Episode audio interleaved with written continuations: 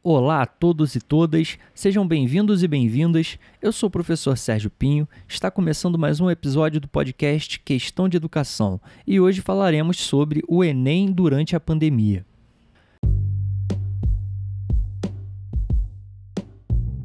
De acordo com o site oficial do Instituto Nacional de Estudos e Pesquisas Educacionais Anísio Teixeira, mais conhecido como INEP, e cujo link eu vou deixar na descrição, o Exame Nacional do Ensino Médio, ENEM, foi instituído em 1998, com o objetivo de avaliar o desempenho escolar dos estudantes ao término da educação básica. O exame aperfeiçoou sua metodologia e, em 2009, passou a ser utilizado como mecanismo de acesso à educação superior, por meio do Sistema de Seleção Unificada, SISU, do Programa Universidade para Todos, ProUni, e de convênios com instituições portuguesas. Os participantes do Enem também podem pleitear financiamento estudantil em programas do governo, como Fundo de Financiamento Estudantil, FIES. Os resultados do Enem continuam possibilitando o desenvolvimento de estudos e indicadores educacionais. Qualquer pessoa que já concluiu o ensino médio ou está concluindo a etapa pode fazer o Enem para acesso à educação superior. Os participantes que ainda não concluíram o ensino médio podem participar do Enem como treineiros e seus resultados no exame servem somente para autoavaliação de conhecimentos. A aplicação do Enem ocorre em dois domingos. Os participantes fazem provas que somam 180 questões ao todo sobre quatro áreas de conhecimento, que são linguagens, códigos e suas tecnologias, ciências humanas e suas tecnologias, ciências da natureza e suas tecnologias e matemática e suas tecnologias. Os participantes também são avaliados por meio de uma redação, que exige o desenvolvimento de um texto dissertativo argumentativo a partir de uma situação problema. A política de acessibilidade e inclusão do INEP garante atendimento especializado e tratamento pelo nome social, além de diversos recursos de acessibilidade. Então, isso é o Enem, é uma avaliação que dá acesso ao ensino superior. Esse exame não é mais novidade na educação brasileira e nós nem precisaríamos estar discutindo sobre ele aqui, a não ser pelas inúmeras controvérsias quanto à sua realização. Se você não acompanhou todas as polêmicas relacionadas a essa edição do Enem, que é referente ao ano de 2020, eu trouxe para você um resumão então já se acomoda de forma confortável aí na sua casa ou no seu trabalho, porque a história parece de novela. Peço também que já deixe uma curtida, um gostei, compartilhe com os amigos e as amigas, porque esse programa deu bastante trabalho para fazer. Vocês vão ver que eu coletei muita informação para fazer esse episódio, então já me dá essa moral, divulga o trabalho, porque isso me motiva a continuar, certo? A publicação do edital com o período de inscrições e a data de aplicação da prova aconteceu no dia 31 de março de 2020, em pleno início de pandemia da Covid-19. As incertezas e inseguranças em relação à doença estavam no auge. Aproximadamente um mês antes, no dia 26 de fevereiro de 2020, havia sido confirmado o primeiro caso de coronavírus em São Paulo, e até o dia 30 de março daquele mesmo ano já eram contabilizados mais de 4 mil casos confirmados de coronavírus e pelo menos 140 mortes relacionadas aqui no Brasil. Ainda naquele mês de março, diversos prefeitos e governadores ao redor do Brasil determinaram medidas de isolamento social com o intuito de diminuir a velocidade de propagação do novo coronavírus. Nesse contexto, a publicação da data de aplicação do exame do Enem causou uma variedade de sentimentos e de atitudes por parte de diferentes grupos sociais. Aqueles preocupados com a saúde ressaltavam os riscos para a saúde dos candidatos e para a sociedade como um todo, caso o exame ocorresse ocorresse de maneira tradicional. Outros, preocupados com as desigualdades sociais, apontavam que a melhor opção seria adiar ou cancelar o exame, visto que sua realização seria uma injustiça, uma vez que milhões de alunos, principalmente os de escolas públicas, não estariam em condições de igualdade para se prepararem para a avaliação e competirem pelas vagas no ensino superior, por estarem impossibilitados de frequentar a escola e por não possuírem acesso à internet em suas casas. E assim, a realização do exame contribuiria apenas para aumentar as as desigualdades no país. Outros demonstravam preocupação com o impacto que a interrupção ou o adiamento do exame poderia ter nas vidas das famílias que já vinham há algum tempo investindo tempo e dinheiro na formação dos filhos e também com o investimento de tempo e dinheiro desses próprios jovens. Enfim, as divergências eram inúmeras. Em abril de 2020, estava em alta a discussão sobre como continuar a educação das crianças e adolescentes da educação básica com as escolas fechadas. Começou a se fazer a distinção entre educação à distância, EAD, e educação remota. Secretarias de educação estaduais e municipais começaram a adotar as estratégias que acreditavam serem eficazes, enquanto outras se mantiveram em discussões que, em alguns casos, ainda demorariam meses com conselhos municipais de educação e sindicatos de professores. O fato é que, nesse período, a esperança da sociedade em um retorno rápido à normalidade já estava bastante reduzida. A noção de que todos devem utilizar máscaras de proteção se espalhou pelo país mais ou menos por essa época. Em 16 de abril de 2020, o presidente Jair Bolsonaro exonerou o então ministro da Saúde, Luiz Henrique Mandetta, por divergências em relação ao coronavírus e à Covid-19. Nelson Tais assumiu a pasta no dia seguinte. Nesse contexto, o MEC lançou uma campanha publicitária incentivando aos candidatos do Enem que fossem à luta e que buscassem se reinventar e se superar, buscando formas de estudar de maneira autônoma, onde quer que estivessem e seja lá como estivessem. No YouTube, essa propaganda foi lançada no dia 4 de maio de 2020. Essa propaganda não foi muito bem recebida pela sociedade, e seja por isso ou não, ainda em maio, o então ministro da Educação, Abraham Weintraub, adiou a realização da prova. Nessa época, o MEC fez uma enquete para que os concorrentes opinassem sobre qual seria a melhor data para a prova. O resultado dessa enquete saiu só em julho de 2020 e indicava o mês de maio de 2021 como o preferido pela maioria dos candidatos. E aqui cabe ressaltar uma outra informação importante. Durante esse período da enquete, o Weintraub foi demitido em junho e o Decotelli assumiu, ficou uma semana no MEC e saiu. Durante essa confusão, o MEC decidiu que a prova seria em janeiro de 2021. Mas espera aí, os candidatos não tinham optado por maio de 2021? Sim, mas enfim, a data ficou sendo janeiro, porque, segundo o governo, uma prova em maio atrasaria o cronograma de outros programas de ingresso no ensino superior. Dias depois dessa decisão, Milton Ribeiro assumiu o MEC e ficou responsável pela realização da prova. Então, até aqui, já deu para perceber que o Enem de 2020 é uma fonte de controvérsias. Só que nós não falamos ainda sobre as condições de realização dessa prova. Até aqui, eu destaquei só uma parte do que aconteceu em relação à definição da data do exame. Agora vem a segunda parte, que é como esse exame foi e vai ser aplicado. Lembrando que são dois dias de prova e o primeiro dia foi ontem, 17 de janeiro de 2021, e o segundo será no dia 24 de janeiro de 2021.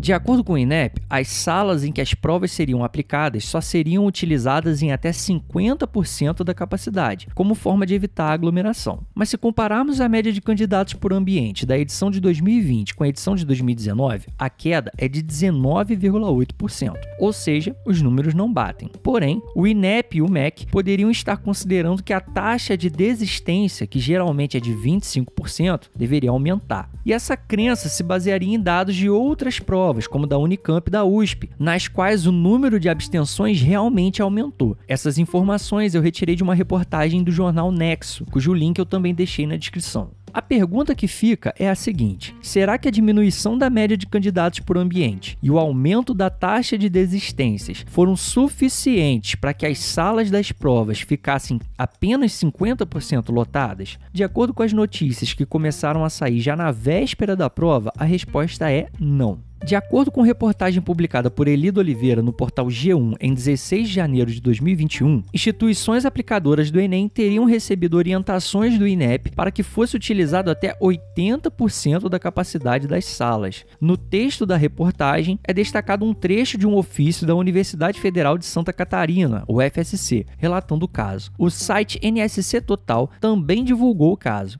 Ou seja, antes da aplicação da prova, o próprio INEP teria entrado em contradição. A lotação das salas não seria de 50%, como indicado anteriormente, mas de 80%, pelo menos em algumas instituições, como foi o caso da UFSC. Uma outra reportagem publicada no portal G1 em 18 de janeiro de 2021 relatou que o primeiro dia de prova do Enem teve abstenção recorde. De acordo com a reportagem, a abstenção chegou a 51,5%. E aqui você pode pensar, então o MEC e o INEP estavam corretos. A abstenção foi maior do que 40%. Sendo assim, provavelmente as salas ficaram com menos de 50% de lotação, certo? De acordo com a mesma reportagem, não foi bem assim. O texto disponível no G1 destaca que candidatos foram barrados em salas lotadas e impedidos de realizarem a prova. Casos assim teriam acontecido nos estados do Paraná, Rio Grande do Sul, Santa Catarina e São Paulo, e os candidatos barrados teriam reclamado que não receberam comprovante ou qualquer documento após serem informados que teriam que fazer a reaplicação da prova. Enfim, confusão. Mas, para o ministro Milton Ribeiro, a realização do Enem 2020 foi vitoriosa. Na visão do ministro, mobilizar milhões de pessoas durante uma crise foi um sucesso e a não realização do Enem é que seria uma derrota. O ministro ainda disse que o recorde de abstenção aconteceu por medo de contaminação pela Covid-19 e por um trabalho de mídia contrário ao exame. Ele ainda afirmou que todos os cuidados foram tomados.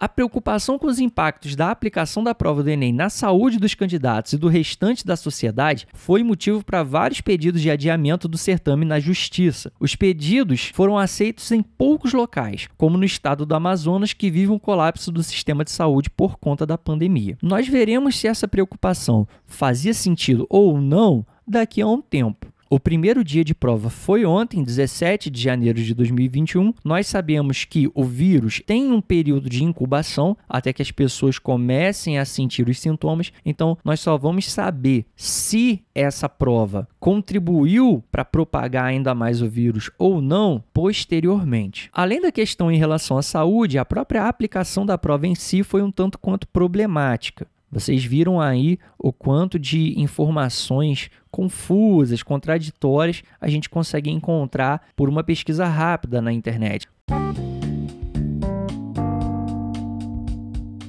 Então, essa é, até o momento, a história do Enem 2020. Muitas incertezas, muitas reviravoltas, muita confusão. Porém, aconteceu. Ou melhor, está acontecendo. O primeiro dia de prova foi ontem e o segundo dia será 24 de janeiro. Mas será que essa história não poderia ter sido diferente? Que alternativas o MEC e o INEP tinham ou poderiam ter desenvolvido para a realização do Enem durante a pandemia. Eu não consigo deixar de pensar, por exemplo, que o Enem 2020 poderia ter acontecido de maneira digital. Essa prova ela poderia ter sido disponibilizada em um site, em um formulário online, alguma coisa nesse sentido. O candidato entraria em um portal com uma senha, com os dados dele, teria acesso a essas questões e responderia a essas questões dentro de um prazo limitado. E esse horário de prova, esse prazo seria o mesmo para todos os candidatos. Então, cada candidato em um computador ou até em um smartphone, ele teria acesso a esse questionário, a esse formulário e responderia a essas questões por meio desse aparelho. Qual seria o problema desse método. Primeiro que esse é um método que não impede o aluno de colar. O aluno está ali no computador, ele pode pesquisar, ele pode perguntar a um parente. Isso seria um problema. Porém, eu penso também que a natureza das questões poderia ser um pouco diferente, com o intuito de dificultar essa cola, essa pesquisa, a gente também tem que considerar que esse tipo de prova ele não é imune à falsificação ideológica. Uma pessoa pode pagar para alguém fazer a prova por ela. Vejam que é um processo falho. Mas como que a gente poderia contornar essa falha? Eu fiz uma prova do Google uma vez, uma prova para ser um professor certificado pelo Google, e para realizar essa prova, acho que teve duração de 3 ou 4 horas, agora não lembro, mas para realizar essa prova, que foi feita inteiramente pelo computador, eu tive que manter a minha webcam ligada o tempo inteiro. E ao longo da prova, o próprio sistema do Google ia tirando fotos para constar que realmente fui eu que fiz aquela prova ali. Esse é um jeito que você tem de garantir que a pessoa vai ficar em frente à tela fazendo essa prova. Ainda assim, essa pessoa poderia ter o auxílio de alguém que estaria ali do lado dela e que não apareceria nessa câmera. Mas a gente precisa lembrar aqui também que a trapaça não é uma exclusividade do virtual. As formas de trapacear, de colar em uma prova, são inúmeras e acontecem até com certa frequência, infelizmente, em provas presenciais. Então, eu não acho que nós devemos descartar uma possibilidade apenas por não termos ainda pensado em uma solução para uma falha que ela apresenta. Outra problemática de uma prova virtual ou digital do Enem seria que muitas pessoas não teriam acesso à internet ou a um computador, smartphone para conseguir realizar a prova. Penso eu que nesses casos o INEP e o MEC poderiam disponibilizar locais de acesso, entrando em parceria com universidades, polos de educação à distância, instituições diversas, para que essas pessoas pudessem acessar a esses aparelhos e realizarem a prova. Poderia ter sido feitas também parcerias com as empresas de telefonia celular para que liberassem um sinal de internet para os candidatos cadastrados no dia da prova, para que eles pudessem realizar a sua prova. Então, se você é um aluno que você tem um celular, mas você não tem internet no seu celular, por exemplo, você não tem uma conta de internet. Naquele dia, o sinal de internet seria desbloqueado para você, porque o MEC e o INEP teriam feito um acordo com as operadoras de telefonia para que esse sinal fosse liberado e você pudesse fazer a prova. Então, durante o dia inteiro ou durante aquele período de realização da prova, você teria o sinal desbloqueado para você conseguir realizar a sua prova. Ah, Sérgio, mas isso gera gastos. Sim, assim como uma prova física também gera gastos. Sérgio, mas esse processo seria falho. Sim, assim como o processo físico se mostrou com diversas falhas. Então, o que eu estou querendo dizer aqui é o seguinte: lógico que isso que eu estou dizendo aqui não é a solução perfeita, porque eu não acredito em solução perfeita para a situação que a gente viveu em 2020. O que eu estou expondo aqui é o seguinte: nós tivemos a oportunidade de explorar e conhecer novas ferramentas, e no caso do Enem, não foi explorado como poderia. Algumas pessoas podem até criticar essa minha avaliação porque o Enem digital está acontecendo, é uma realidade. Esse ano, 96 mil pessoas vão fazer o Enem no formato digital. Ou seja, esse formato digital ele já foi pensado. A minha crítica aqui é porque ele não foi implementado de maneira massiva. Na minha opinião, nós tivemos a oportunidade perfeita para tentarmos implementar um Enem digital de maneira massiva, visto que estamos vivendo um período pandêmico, visto que já temos aí 96 mil alunos sendo atendidos por esse formato. Por que não tentar implementar para todos? Na minha opinião, faltou ambição e até visão do MEC e do INEP nesse caso. Então é isso, pessoal. Essa é a história do Enem 2020 até aqui. Essa história ainda não acabou. A gente vai visualizar o andamento do segundo dia de prova e a gente vai acompanhar também os possíveis impactos desse certame na saúde dos candidatos e da sociedade como um todo. Gostaria de aproveitar esse encerramento para pedir a colaboração de vocês comentando esse podcast, esse episódio nas redes sociais, nos agregadores de podcast, dando aquela curtida, se inscrevendo no canal, assinando o podcast para receber as novidades, os próximos episódios. Compartilhe com seus amigos também, principalmente quem é da área de educação. Dá bastante trabalho fazer. Hoje vou até compartilhar com vocês aqui uma curiosidade. Eu queria ter lançado o podcast de manhã, mas eu fiquei até as três e pouca da tarde sem energia elétrica, porque estavam fazendo uma manutenção aqui na rua. Então, às vezes, a gente se prepara, criei todo um roteiro, foram horas de pesquisa coletando as informações, foram mais quase duas horas ali roteirizando tudo para não me perder nas informações e não passar uma informação errada. E quando eu vim para gravar, aconteceu essa situação, eu tive que esperar o dia inteiro com o equipamento montado para conseguir gravar. Então, dá bastante trabalho, mas eu faço de coração. Espero que vocês gostem, comentem, façam críticas positivas, negativas, enfim. Entrem em contato, deem um retorno, porque assim eu vou me sentir motivado a continuar, certo? Um abraço e até a próxima.